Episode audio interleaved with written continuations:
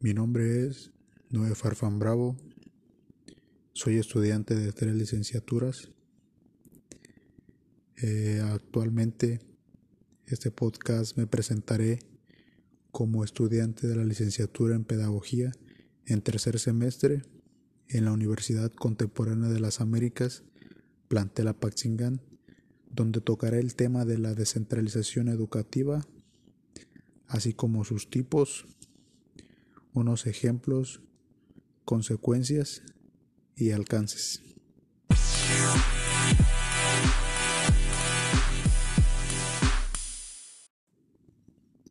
Bueno, para comenzar, primero que nada debemos entender lo que significa o lo que es la palabra descentralización. La descentralización básicamente es el acto y la consecuencia de descentralizar, es decir, delegar parte del poder que ejerce o ejercía un organismo central a diferentes entidades o corporaciones. Eh, básicamente la descentralización implica una división o un reparto de la autoridad por mencionar un ejemplo, eh, en cuestión de un gobierno descentralizado, significa que no existe como tal un poder central que se encargue de tomar las decisiones políticas para el resto del país. Por ejemplo, en el gobierno federalista de México, donde para ejercer la descentralización se concede autonomía y soberanía a los diferentes estados que compone el país, con lo que prácticamente está delegando parte del poder que ejercía ese organismo a diferentes entidades o corporaciones que en este caso vendrán siendo los estados que componen al país, es decir, al gobierno federalista de México.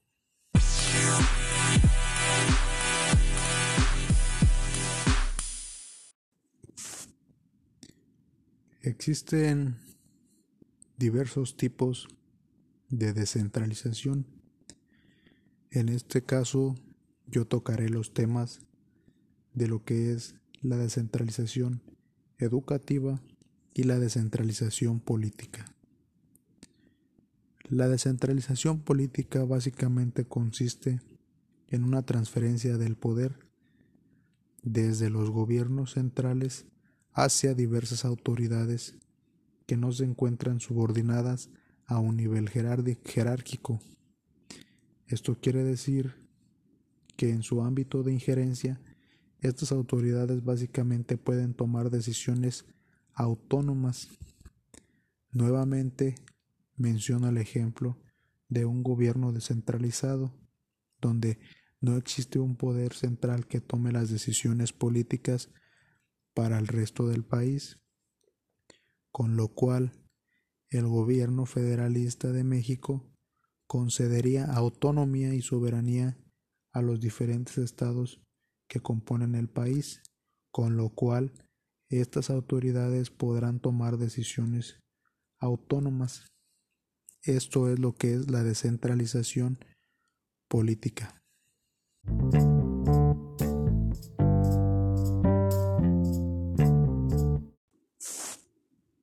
Por otra parte, el tipo de educación de descentralización educativa.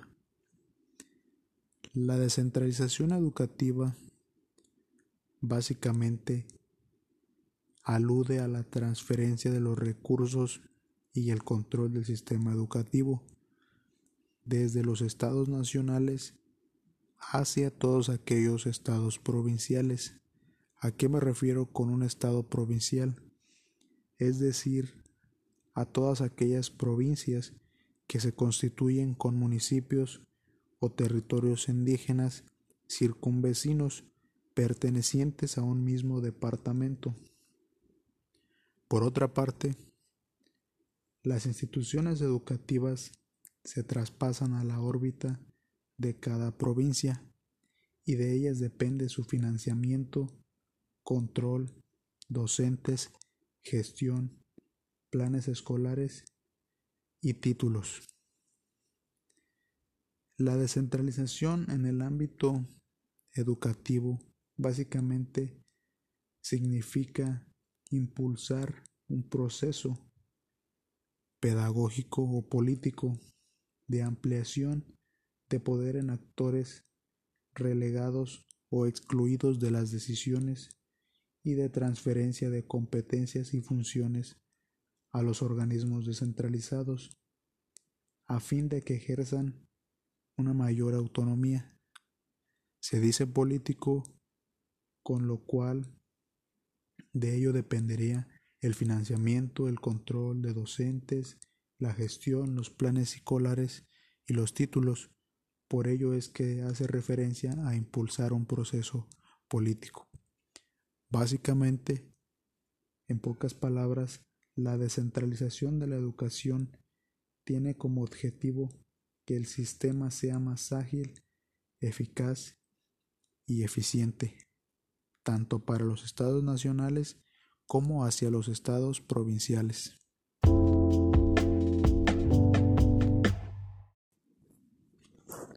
Por otra parte, ahora hablaré un poco, mencionaré las características y el proceso de descentralización en México.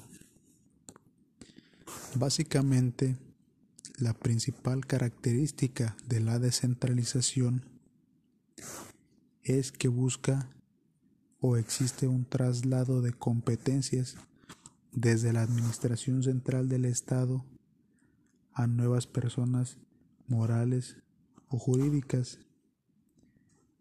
Por ello, se hace mención que es impulsar un proceso pedagógico de ampliación en poder en actores relegados o que son excluidos de las decisiones, con lo cual se haría una transferencia de competencias a fin de que ejerzan una mayor autonomía que vendrían siendo las nuevas personas morales o jurídicas. Por otra parte, el proceso de descentralización en México nos indica que la descentralización de la vida nacional fue incluida como una de las acciones prioritarias a partir de la administración de Miguel de la Madrid Hurtado y constituyó un objetivo central de las administraciones subsecuentes. Hacer referencia a la descentralización es atender a los reclamos que en nuestro país son añejos, ya que reiteradamente en distintas entidades federativas han demandado la transferencia de recursos y decisiones al control de los estados para beneficio de sus habitantes. En pocas palabras, es básicamente son reclamos de gran antigüedad a los cuales se les ha hecho caso omiso, los cuales básicamente solo buscan transferir recursos a los estados que se podrían llamar provinciales con la finalidad de mejorar y beneficiar la educación y aspectos para los habitantes de estos estados. Por ello, es que la descentralización se concibió no sólo como reajuste o reestructuración de carácter administrativo, sino fundamentalmente como un factor de equilibrio social y desarrollo político. Ahora les haré mención acerca de los alcances y consecuencias. Los principales objetivos de la descentralización son el de mejorar la prestación de servicios por el sector público y de elevar el nivel de vida de los ciudadanos.